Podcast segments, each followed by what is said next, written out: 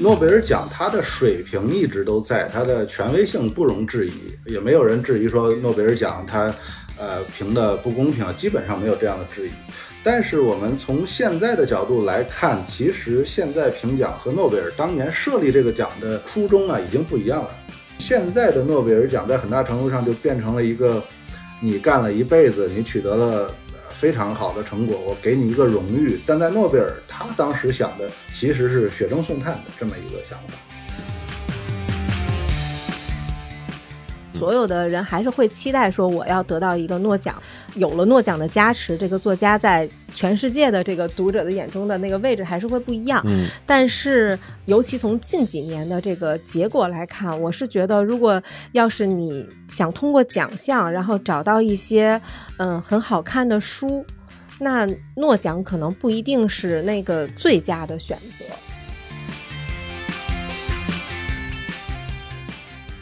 其实，在文学奖上还有一点，就是它所涉及的语言种类太多了，它和科学可能还不太一样，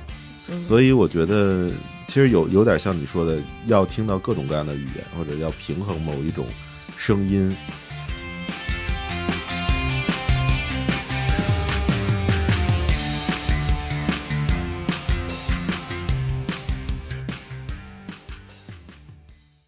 大家好，欢迎来到本期的 Talk 三联，我是三联生活周刊主笔黑麦。每期节目我们会结合当期的杂志封面，邀请周刊记者和不同领域专家一起来聊聊值得关注的话题，给大家提供不同的视角和参考。嗯，我们这一期的杂志封面是二零二二年的诺贝尔奖，参与到这期杂志写作的有苗谦、土摩托、孙若曦，还有谢九。我们今天节目的。嘉宾是苗谦、孙若曦，还有高一丁。然后大家跟我们的听众打个招呼。大家好，我是三联生活周刊的记者苗谦。大家好，我是周刊的记者若曦。大家好，我是三联中读的内容编辑高一丁。嗯，我们先来问问苗谦，因为在我的印象当中，苗谦应该是参与到这个封面时长最久的一个记者了。啊，其实孙若曦也是。大概是从什么时候开始，我们做起来这个呃诺贝尔奖的封面呢？呃，这说起来确实是非常长的一个历史。我们是连续七年报道诺贝尔奖，然后呃，今年是第六年用封面报道的形式来，就是大幅报道。第一年还是采取一个文化专题的形式，就是在这七年里边，我有四次是直接。呃，飞到斯德哥尔摩的现场去见证，然后去采访，呃，就是这些专家。近三年，因为这个新冠疫情的影响，我就只能通过网络连线的方式来进行报道。嗯，等于我们最早开始做应该是二零一五年，对吗？没错，二零一五年那也是我第一次去瑞典，就是在瑞典皇家科学院还有卡罗林斯卡医学院，就是在现场看他们宣布这个结果。在我的记忆里，做这个诺奖的报道的时间其实更长，就它可能不是以一个专题或者封面的形式在做，因为一二年的时候就是莫言获奖嘛，文学奖就是那期咱们做了一个封面，从那一年开始，反正每年文学奖得奖我都要跟着写啊，对，都要写一期报道。所以之后一年是 Bob Dylan，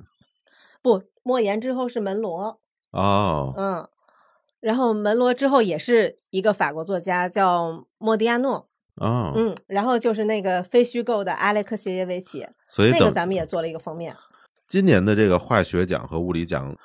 咱们分开聊聊吧。这两个奖项，杨老师给我们稍微做一些简单的科普，可不可以？让我们扫扫盲。这个东西就是咱们还是得从诺贝尔的这个缘起来说吧，因为我们都知道诺贝尔奖它是由所谓的欧洲大亨嘛，武器。呃，军火商叫阿尔弗莱德·诺贝尔，他在在他快要去世的时候立了一份遗嘱说起的。因为诺诺贝尔这个人，他是一个非常独特、非常奇怪的人。首先，他是一个来自军火商世家，呃，他肯定是就是出生富豪家庭，呃，为了继承家产，他肯定也是终生研究这个黑火药啊、炸药这些东西。但他同时又是一个文学青年。他一生写了大量的诗歌，在他去世之前，他都给销毁了。所以至今流传下来的大概也就有几十首，可能不到一百首。呃，诺贝尔自己写的诗歌，他有一个外号叫“死亡商人”，因为他是通过这个呃研究火药赚钱嘛，研究军火赚钱。在他去世前一两年，他主要生活在巴黎，然后法国媒体给弄错了，他的一个兄长死掉了。这个时候，呃，法国媒体以为是阿尔弗莱德·诺贝尔死掉了，所以新闻的大标题就是写“死亡商人终于死掉了”。这件事儿给诺贝尔极大的刺激，他就觉得，我们想想，以一个文学青年的角度来想，他是觉得，你认为我贩卖死亡挣了这么多的钱，那么我，哎，我偏偏要在死了之后把我的财产设立一个奖项来推动社会进步，所以我们。如果以外人的眼光，你看他设的五个奖，当然当时没有经济学奖，就是生理学与或医学、物理学、化学，呃，和平奖，包括这个文学奖，呃，你会发现他好像哪个都不挨着，但其实这就是诺贝尔自己最关心的五个方面。然后他这个奖项呢，他不光设立这五个奖，而且他还呃明确的指出了每个奖是由谁来评。呃，比如说生理学或医学奖，它就明确指明要由瑞典的卡罗林斯卡医学院来评；呃，物理学奖和化学奖要明确的由瑞典皇家科学院来评；文学奖由瑞典学院来评；和平奖呢是由当时还和呃瑞典在一起的挪威议会来评。所以这些在他遗嘱里写的是清清楚楚的，所以也就奠定了这个诺贝尔奖一百多年的这么一个基础。而且因为诺贝尔是。在他活着的时候就是一个世界名人，所以这诺贝尔奖他从一出现一直到现在一百多年以来，他的这种关注度都是无可比拟，而且不可复制，是一个文化奇观，就是这个东西。呃，后来层出不穷，各种奖项都有，没有任何一个奖，包括呃什么图灵奖啊、菲尔茨奖，包括奥斯卡奖，没有办法和诺贝尔奖相比的，就是从影响力上来说。哎，苗老师这次主要写的是化学奖和物理奖，对吧？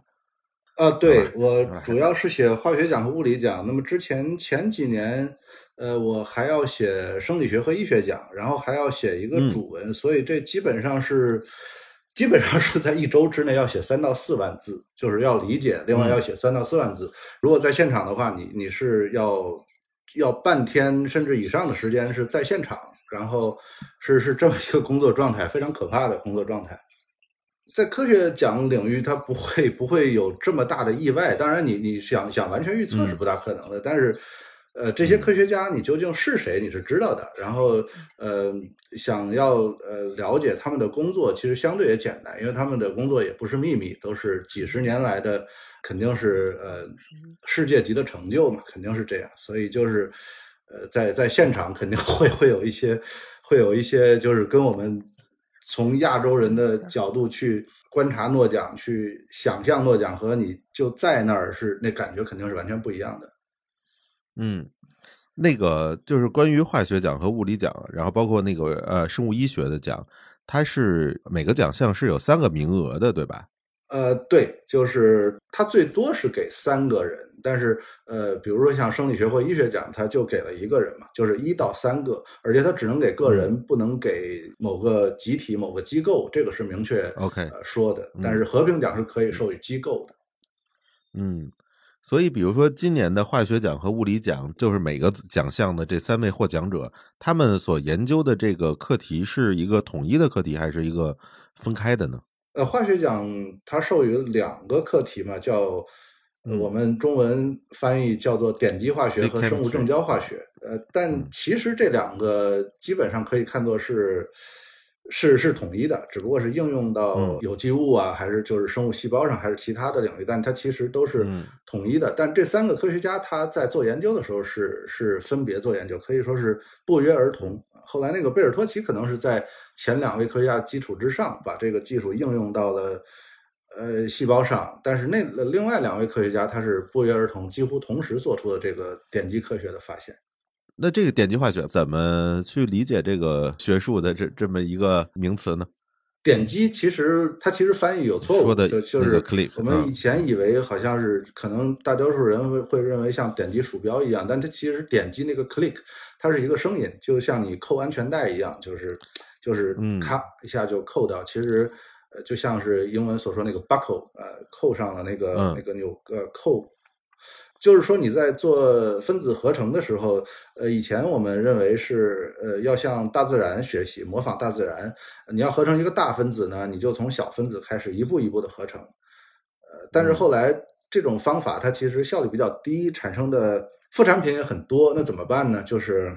这几位科学家他他研究了一个新方法，就是说你在这个你先制造小分子，然后在这个分子上你加一个。加一个东西，就像一个扣一样，你把这两分子放到一起，咔一下就 click 一下，它就变成了一个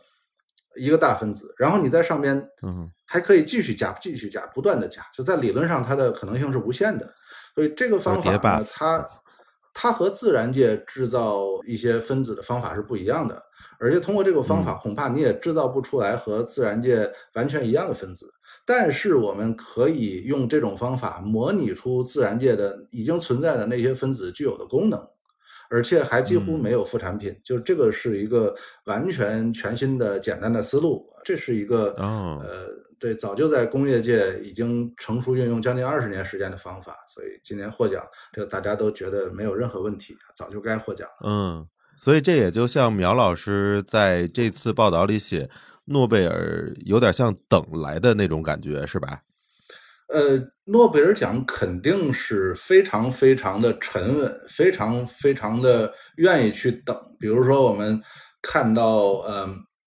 某一项重大的科学成就，我们呃普通人，包括一些业内人士都觉得哇，这是一个诺贝尔奖级的成就。但是往往他能等上十年、二十年，他会看到第一，你这个成就究竟。就是说，能不能被科学所反复验证？第二，你能给人类社会带来多大的改变？之后，他完全确定了，他才会给你发这个奖。所以，他确实是一个非常沉着的奖。当然，另一方面也也有不一样的地方嘛。就比如说，呃，黑麦刚才提到了之前，就是我们中国学者，呃，几乎没有获得诺贝尔科学奖项的，其实是有的。呃，杨振宁和李政道在。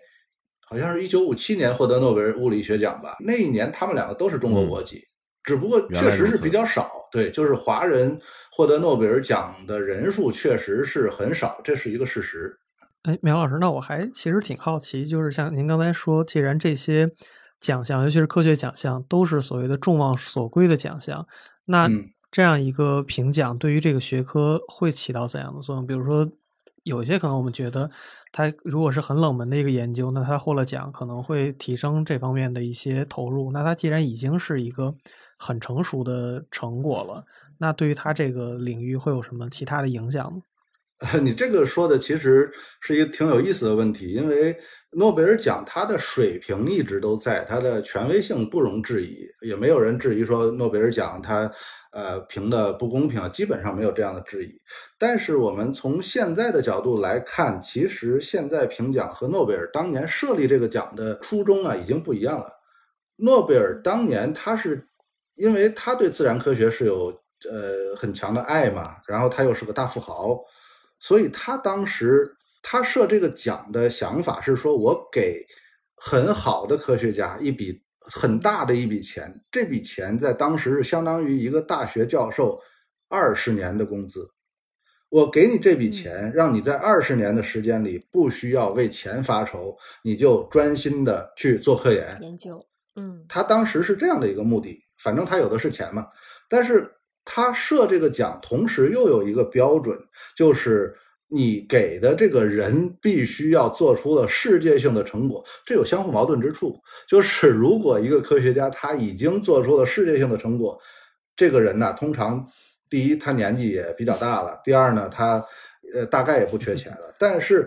我们也要理解，就是这就是一个时间的年代不同造成的这么一个困扰。因为在诺贝尔这个人他是生活在十九世纪呃末期的那会儿呢。大学呀，科研机构还不是进行科研的主流。很多科学家他是自己在家里进行科学实验的。他真的非常缺钱，需要建立一个实验室。真正说我们大学来养科学家，我大学来建实验室，让科学家进行研究，我每月还给你工资。这其实是在二十世纪之后的事儿。所以我们现在不大理解，说为什么一个很有成就的科学家，你居然会缺钱、缺少科研经费？但是在十九世纪诺贝尔生活的那个年代，这是很常有的事儿。所以现在的诺贝尔奖在很大程度上就变成了一个，你干了一辈子，你取得了。非常好的成果，我给你一个荣誉。但在诺贝尔，他当时想的其实是雪中送炭的这么一个想法。所以在科学领域，诺贝尔奖其实也是一个就是分量很重的一个奖项吧？可以说是最重的吗？呃，当然可以。就是这是一个奇观，可以说是一个奇观。就是说，诺贝尔奖它诞生一百多年以后，它已经自成体系，自成一个文化现象。就是它是一变成了一个绝对的标准。我们想一想，这个世界上没有什么东西能和诺贝尔奖相比。它变成了一个标准，然后是一个绝对化的，而且它的影响力远远超出了它覆盖的这这些领域。一旦一个人拿了诺贝尔奖，他立刻就成了一个名人，别人甚至已经不在乎他做了什么，他就变成了一个诺贝尔奖得主。变成了一个符号，对，变成了一个符号，而且它会拥有这个几乎无限的名誉和社会资源，这是一个可以说是现代社会的奇观。而且现在感觉这个诺奖的得主也特别像是那种娱乐明星的感觉，就是尤其今年好像网上一直在传，就是他们获奖之后第一天上班的那个状态，就不同的。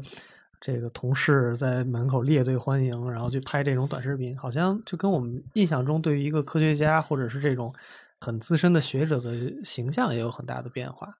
呃，其实一向如此，就是呃，这个呃，获得诺贝尔奖之后，这些科学家基本上都是这样，一下就成为世界名人。很多人在获得诺贝尔奖之后，呃，他就再也做不出好的科研，因为他就他的兴趣已经完全不在这儿了。当然，也有另外一种人，就比如说今年。获得诺贝尔化学奖的那个 Sharpless 夏普利斯啊，老爷子今年八十一岁了。他在二零零一年就已经获得过一次诺贝尔奖，然后但是他在获奖的时候就已经开始了让他进获得第二次化学奖的这个研究。所以老爷子一辈子做研究，他现在仍然在做研究。所以这个就是人与人当然还是不一样的。但是至于你说你在网上看到的那些视频，那其实是。短视频时代，就是说，我们感觉哇，怎么这个我们普通人跟诺贝尔奖的 得主的这个距离这么近呢？怎么会怎么样？其实这是这是短视频造成的一个一个假象，它在某种意义上也会也会进一步提高诺贝尔奖在人们心里的这么一个地位吧。但是其实是一直如此，从从二十世纪初期开始就是这样，很多人就是一生就想得一个诺贝尔奖，觉得我。从此人生发生改变。回顾诺贝尔奖一百二十多年的历史，我只能想到一个例外，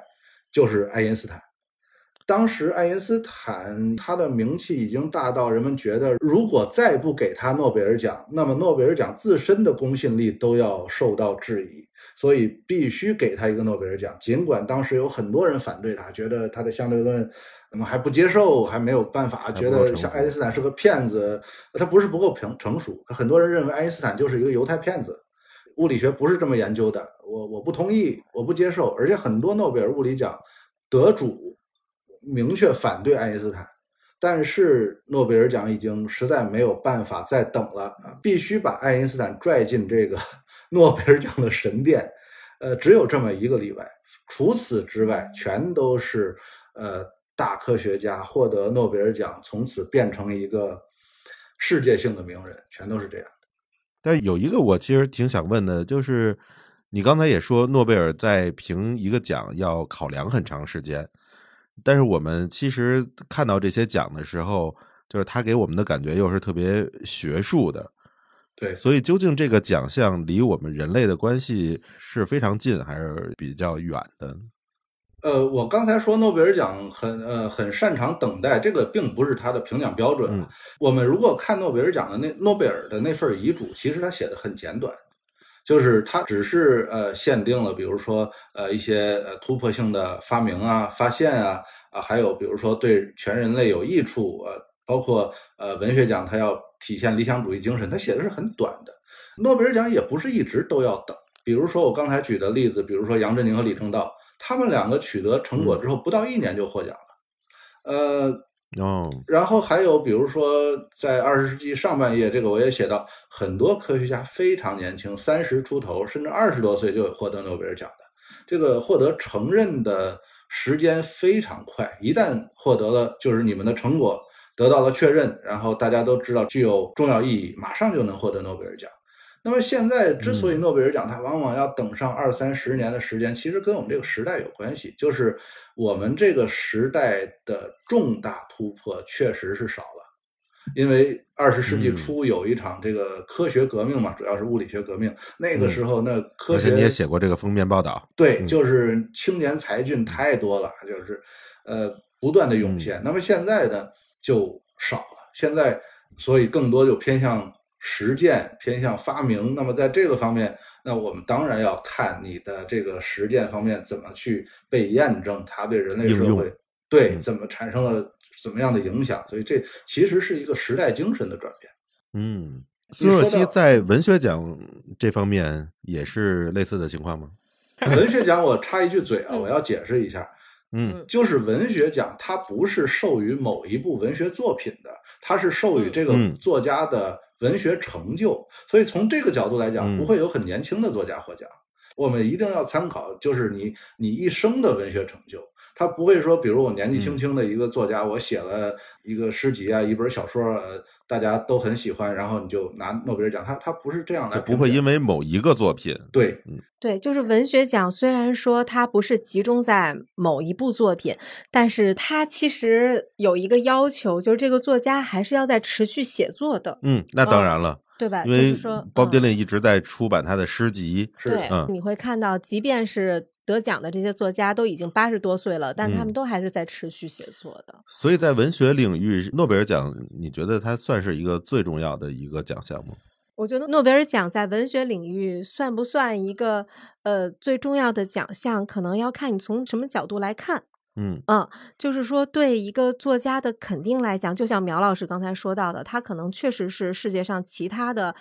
各种奖项都没有办法替代的，就是所有的人还是会期待说我要得到一个诺奖。有了诺奖的加持，这个作家在全世界的这个读者的眼中的那个位置还是会不一样。嗯，但是尤其从近几年的这个结果来看，我是觉得，如果要是你想通过奖项，然后找到一些嗯很好看的书，那诺奖可能不一定是那个最佳的选择。嗯，因为诺奖它会考虑到很多很多的一些平衡的因素，就比如说我们总是每一年在压诺奖的时候就会说，呃，今年该给哪个国家了，该给哪个州了，然后该给男作家、女作家还是，嗯，对，就他会有一些其他的因素影响这奖，他可能已经，他当然关注文学，这些作家一定是写的很好的作家，社会因素。也是一方面，对，但是他会有很强的那个社会因素在，嗯嗯嗯。但若曦说的这一点，就是诺诺贝尔奖委员会是绝对绝对不会承认的，不承认的。嗯，对，这是我们个人的，就是我们从外界观察得出的一个经验。我是想问，因为这个文学奖刚才说的这个社会或者政治正确的这种因素，可能是我们通过这个观察就能比较直接的。嗯，感受到的，不管诺奖的那个评委会他承不承认，但我不知道从科学的奖项来讲，因为我觉得文学嘛，不管怎么说，它还是一个比较主观的，就里面有很多主观判断的因素。嗯嗯，它平衡起来，可能它和科学的这些标准还是挺不一样的。那我不知道，对，就像这种科学类的奖项里，你们可以能看出来，不不涉及应用吗？对，就是它会有这些因素来左右它的选择吗？呃，从。科学的角度来讲，确实标准更加客观一些。呃，这也是我就是之前也提到的一个现象，就是说诺贝尔奖其实我们算上经济学奖的话，它一共有六个奖项，其实只有一半是涉及到自然科学的。但是很多人一谈起诺贝尔奖，其实你都会呃认为它是一个主要是关于自然科学的奖项。其实这个现象还是因为它在自然科学的判断更客观、更容易吧，就是。呃，我们因为你想想，它已经有一百二十多年历史了。我们回顾这一百二十多年的诺贝尔奖的奖项得主，我们会发现，基本上这一百多年来，人类在自然科学领域的突破，它全都给记录下来了，就全都颁奖了，没有什么特别重大的错误啊、遗漏啊。当然，具体到比如说某个人，你永远会有争论，比如为什么是他，不是不是另外一个，就这种争论不会停歇的。但是从整体来讲，诺贝尔奖确实是客观公正的，这个和他的评奖体系有很大的关系，因为他的。就是他内部，它是一个世界一流的评奖团队，他在外部又有众多的专家给他进行提名，他有每年要处理几百人的提名，这样处理起来，就相对来讲还是能做到公正的。你觉得文学奖有什么遗漏吗？遗漏啊，嗯，这个文学奖的遗漏，这个可能你上网随便一搜就能搜出大批的，对对对，就是就是过往有很多历史上非常重要的作家，他们没有得过诺奖，嗯，然后所以现在就是大家就说近两年吧，别说以前的历史上的了，就比如说每年赔率榜上的村上春树，还有嗯。昆德拉，嗯，就是。对吧？就是大家就是觉得，哎呀，每一年就到今年了，村上还在陪跑。我觉得村上还是因为年纪不够吧。我觉得可能还是跟他写的东西有关系。其实我是这种感觉。可是，嗯，另外一种声音就是。觉得，嗯，诺奖的评委会可能他不会真的给这些已经被大家看见的，或者说，呃，当然我不是说得诺奖的作家并没有被看见过啊，只只不过就是像昆德拉、村上他们已经属于在全世界范围之内读者那个群体非常庞大了，嗯，呃，就是我们的揣测是，就是觉得好像他们已经不需要一个诺奖这样的奖项来加持了，那诺奖可能也会就不选择这样的。当然，我我跟一些专家。呃，提过这样的问题，那可能他们给我的反馈就是说，嗯，人诺奖那几个老头可能他才不会这么想问题，他觉得任何人还是都需要 诺奖的加持。我觉得这个就特别像那个格莱美奖，嗯，就是比如莫里康奈，他从六十年代就开始从事电影音乐，一直到零几年的时候，先是拿了一个终身成就，嗯，但是一直没有给他的某一个作品一个格莱美奖，然后一直到八恶人的时候，他才拿到一个。因为作品而拿的一个格莱美奖，那个时候他已经非常大的年纪了，所以我觉得，就像你说的，很多人觉得可能莫里康奈就像这样特别伟大的音乐家，他不需要一个。这种奖项的一个加持，嗯，但实际上奖项对于这些人来说，可能也是一个非常重要的一个头衔或者一个 title，一个认可吧。嗯嗯嗯，我觉得或者你换一个角度来说，即便是没有被看到，就没有被足够看见的作家，这个作家本身真的就需要一个奖项来加持吗？如果就是问题到这儿的话，我觉得可能任何人都也不需要。就你说我需要奖金吗？那我我其实觉得得看是什么作家。我说实话，我觉得村上是需要的，因为你从他最后的这些小说里，已经觉得他非常努力的在往诺奖上靠了。不好意思啊，我个个人个人观点。我我是觉得说，我刚才说到那个个人不需要，但是我觉得得换一句话说，就是嗯，他不需要，但是他可能代表的这个。想要发声的这个人群，也许是需要被世界听见他们的声音的。嗯嗯，而且其实，在文学奖上还有一点，就是它所涉及的语言种类太多了，它和科学可能还不太一样。所以我觉得，其实有有点像你说的，要听到各种各样的语言，或者要平衡某一种声音。嗯嗯嗯，我我前些天就是。听那个上海译文的一个编辑冯涛，他有一个形容，当然我这不是原话了，但是我觉得这个形容说的特别好。他就说这个诺奖，嗯，就特别像是说全世界的作家都在这个地球上，一群人都在这跳舞，嗯，然后呢，诺奖就像那个一个聚光灯打下来，然后就照在这个人的身上了，嗯，就是不是说他他不一定是这个。跳舞跳的最好的这个人，但是这个奖让他被看见了。当然，就是也有一些其他的作家跳的也足够好。嗯嗯，就是好多人都说，包括我自己也有这个感觉，就是诺贝尔奖得主的作品不如其他文学奖得主的作品好看。比如布克奖，嗯，每年布克奖公布之后，我会把它当做一个我接下来的书单，我会很愿意看。嗯，但是诺贝尔奖得主公布之后，我通常第一个反应就是他是谁。诺贝尔文学奖得主是很明显更加就知名度对我来讲是明显要弱于像布克奖之类的文学奖的，嗯，这可能也是是不是和他这个所谓的理想主义有关系？而且诺奖的文学奖得主，我我也不知道这么说对不对，就是他们的写作方式有一种形式感，比如彼得·汉特克，我就觉得，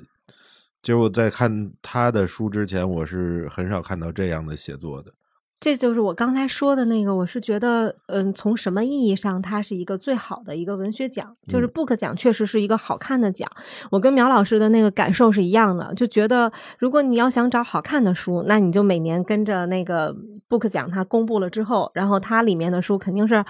好读的小说，就是好看的，是这个意思。但是诺奖的话，可能它有一些作家对读者来说就不是那么的好读。他可能更强调文学里的学术性和非商业的东西。嗯，我觉得也不一定，也不一定。对，尤其你从近几年的这个得主的这个情况来看，我倒是觉得他现在，嗯，我这么说可能也不对，但是就是说，如他文学的那个因素会慢慢的变弱。嗯，嗯，因为。它的社会属性更强吗？对，我觉得是这样，就不是说这个得奖的作家他写的不好、不够好，都不是，他们绝对都是特别好的作家。嗯，可是你看他们的身份背景的时候，你会发现，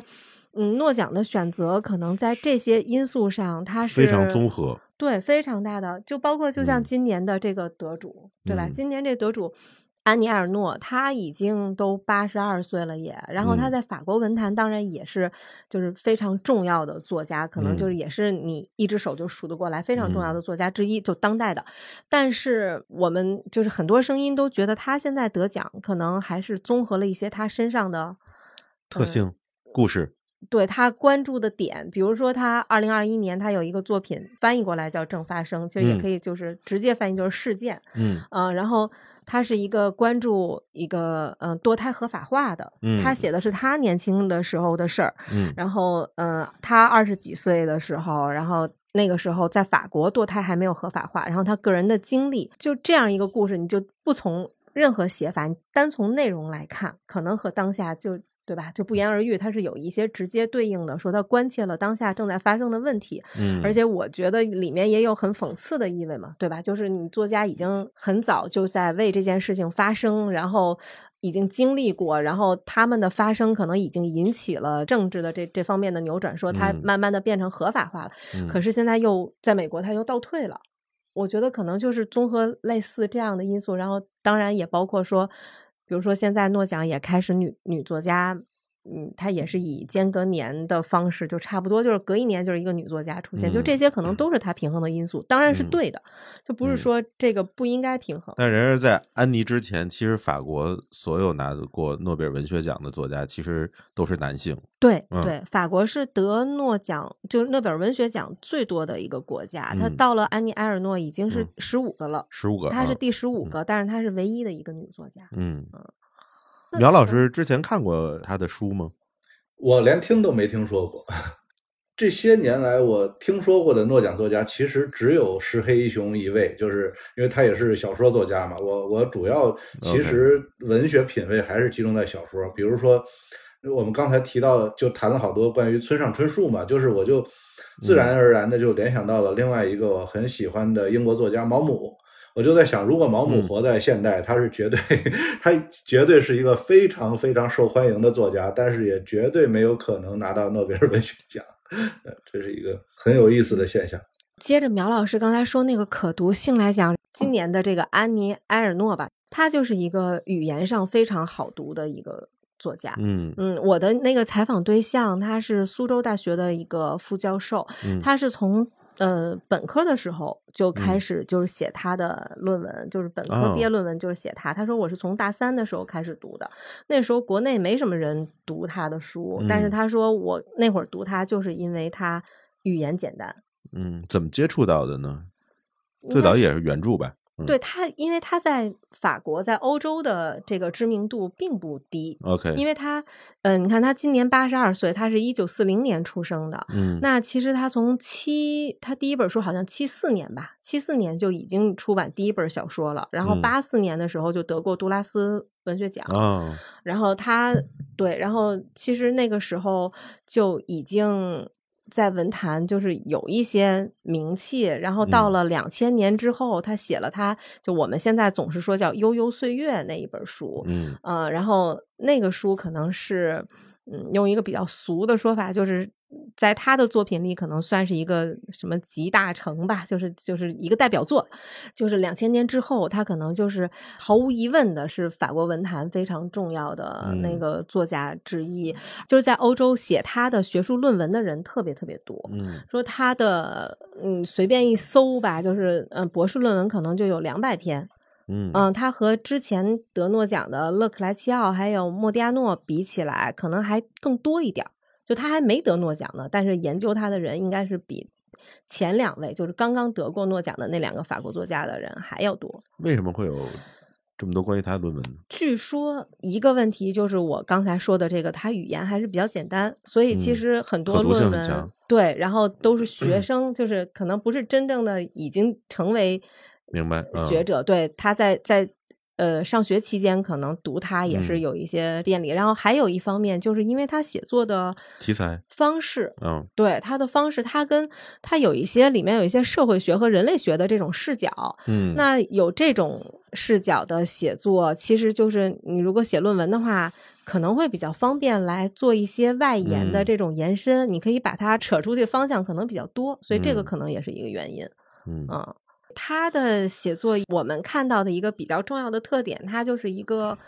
自传式的写作。他只有他的第一本出版的小说，就一九七四年的时候，那个是一个虚构类的作品。然后从他第二本作品开始，他就已经完成了那个转向了，就开始都是写自己的事儿。嗯，而且他也强调过，他就是要求他所有的呃写作都是真实的，他不写那些。虚构的东西，所以你看他七几年开始写到现在了，二零二三年都已经写半个世纪了，但是他写的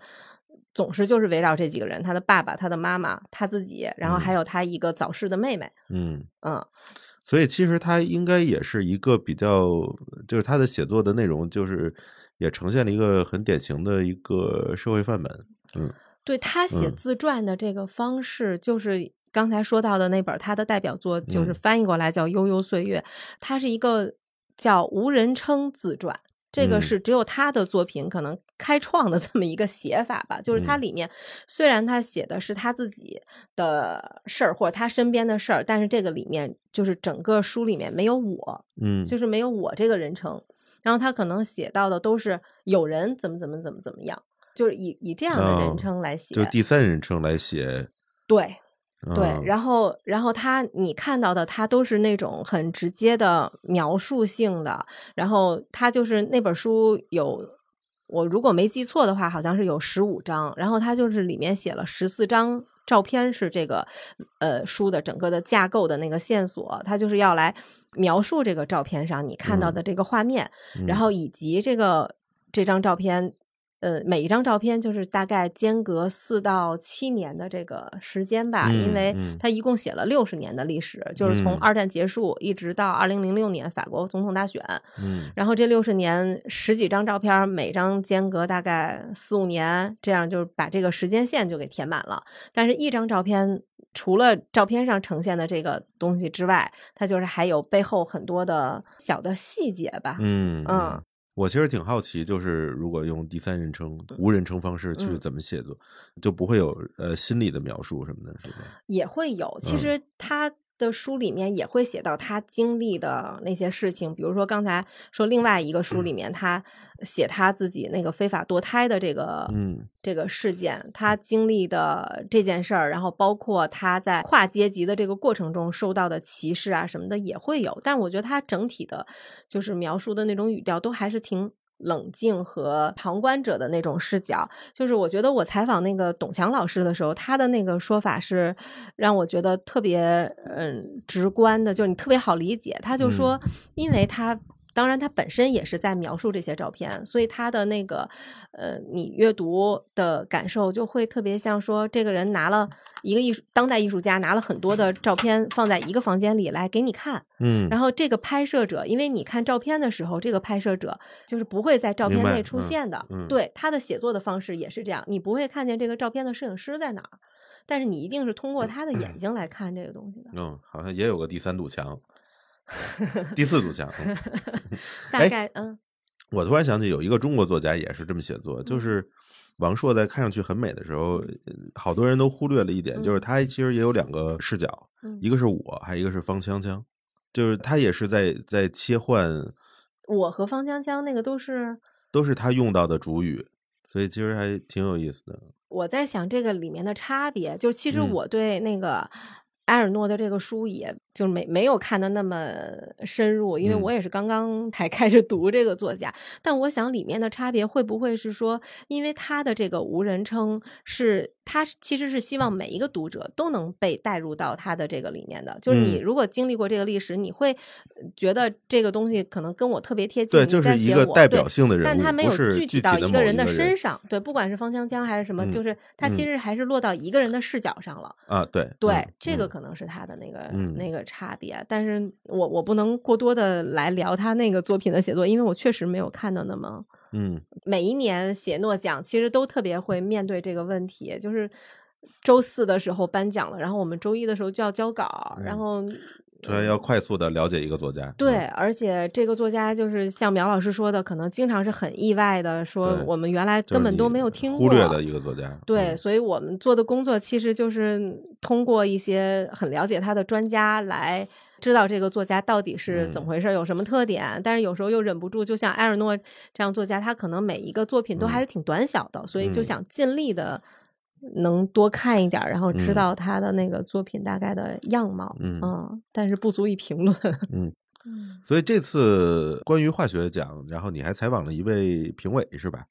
对，他是叫邹晓东老师，他是北大物理系毕业的，然后到了斯德哥尔摩大学，然后转入化学系，他进行这个电子显微镜研究，然后他是二零一九年当选瑞典皇家科学院院士，后来二零二零年他就成为这个。诺贝尔化学奖的评委啊，一共八位评委，他是其中之一。他也是诺贝尔奖历史上的第一位华人评委，所以采访邹老师还是呃觉得挺挺高兴的一件事。哎，我挺好奇你是怎么认识邹晓东的，或者怎么发现他的？是这样的，就是说，如果你报名了要去采访诺贝尔奖，嗯呃的现场，诺贝尔委员会是一定会给你指定某个专家的。但是他不会提前告诉你这个专家的名字，因为如果你知道这个专家的名字，你就可能会推测出今年，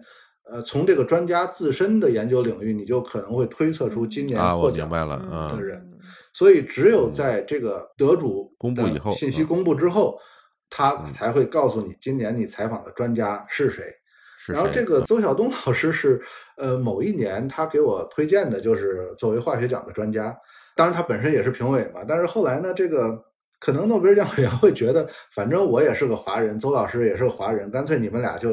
呃，就是对接起来，直接用用，哎，对，直接用用中文说话交流更方便。所以干脆啊，这每一年他就就固定的在化学奖就让我采访邹老师，连续三年。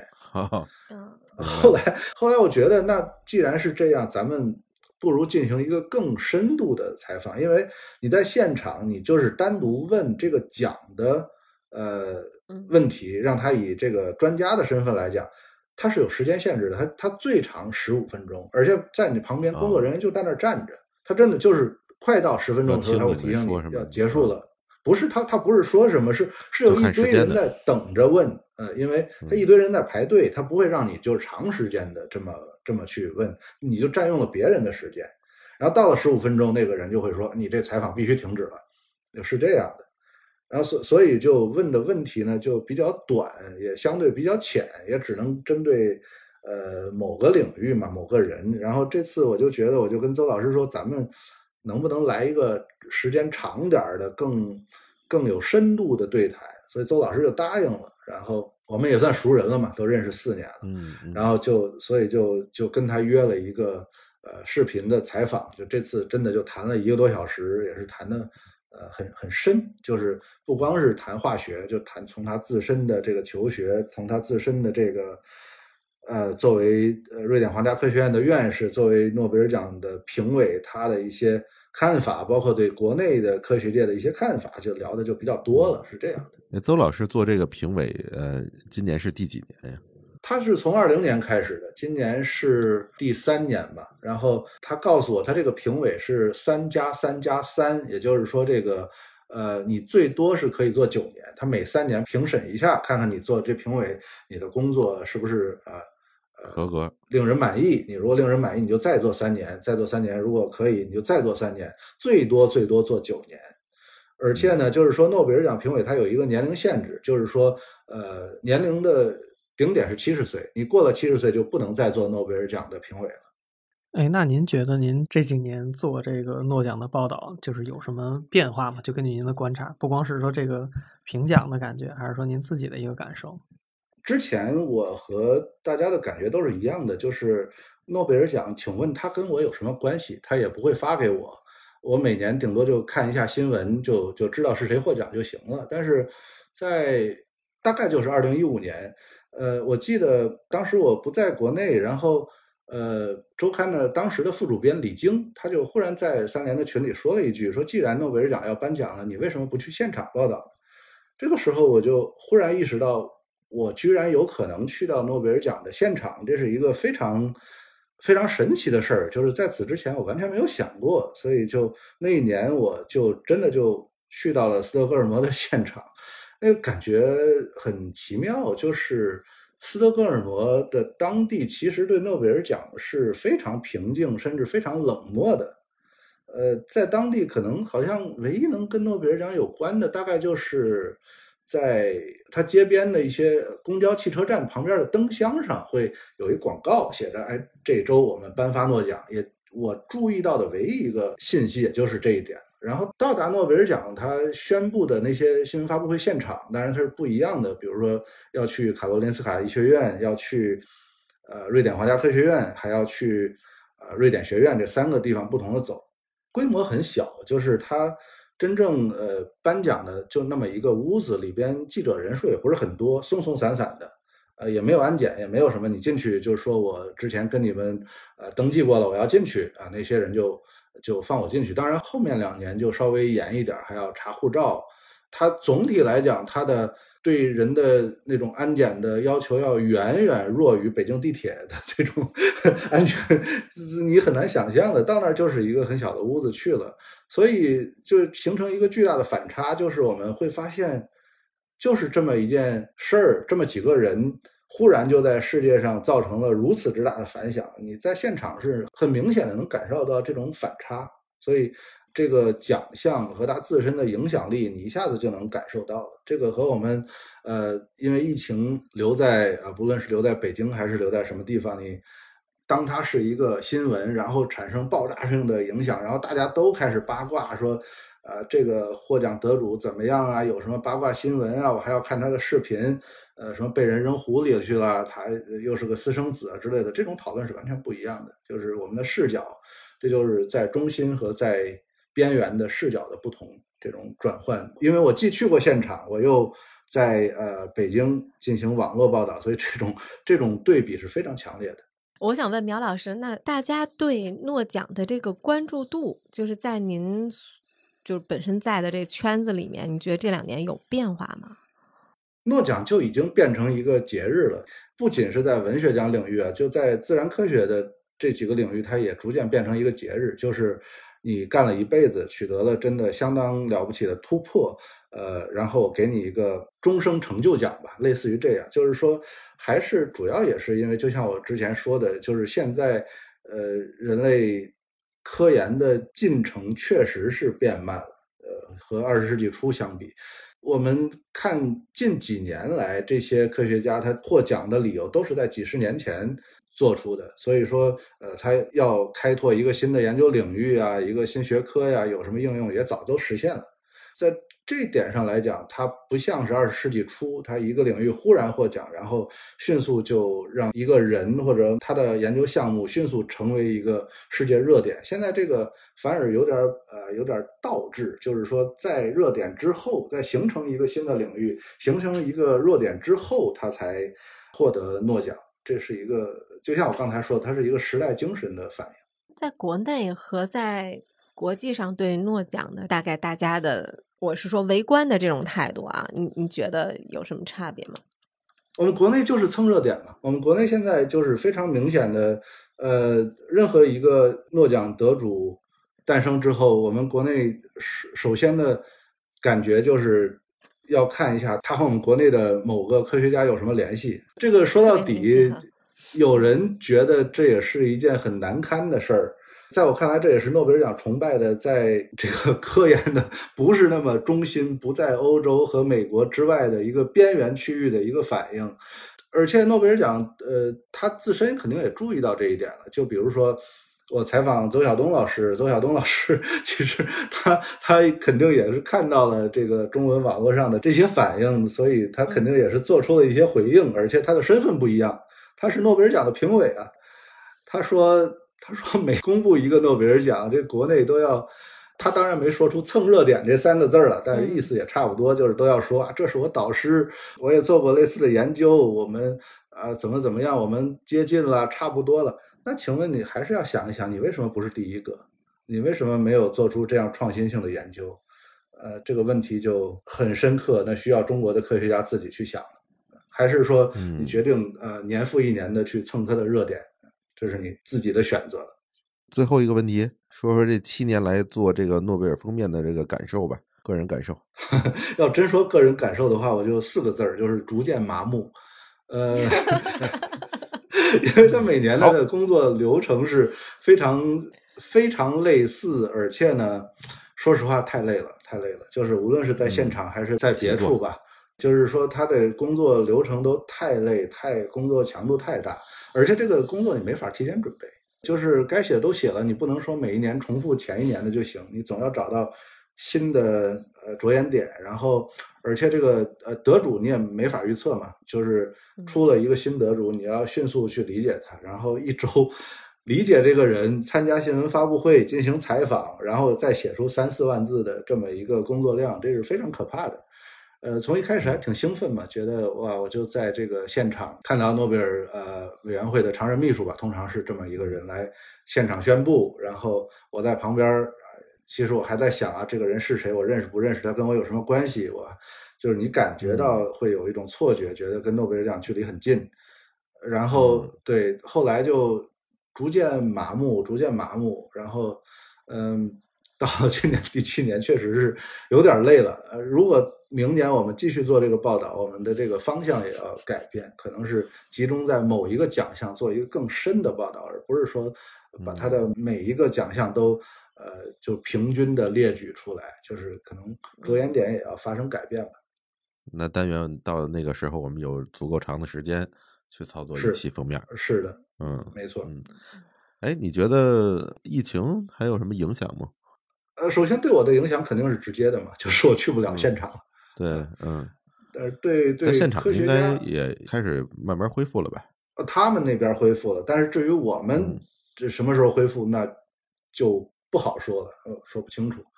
嗯，而且我在采访左晓东的时候，呃，他也说到，就是这最近这些年这两年的国际会议，就是中国科学家忽然就消失掉了，所以这个也是一个非常巨大的改变，所以这个影响也是非常深远的。OK，好，嗯，谢谢苗老师，嗯，没有，谢谢谢谢谢谢在场的各位和我这种长途连线，大家再见。嗯，那么本期的节目就到这里，欢迎大家订阅本期杂志数字刊，也期待在更多的话题中与大家相遇。谢谢收听，我们下期再见。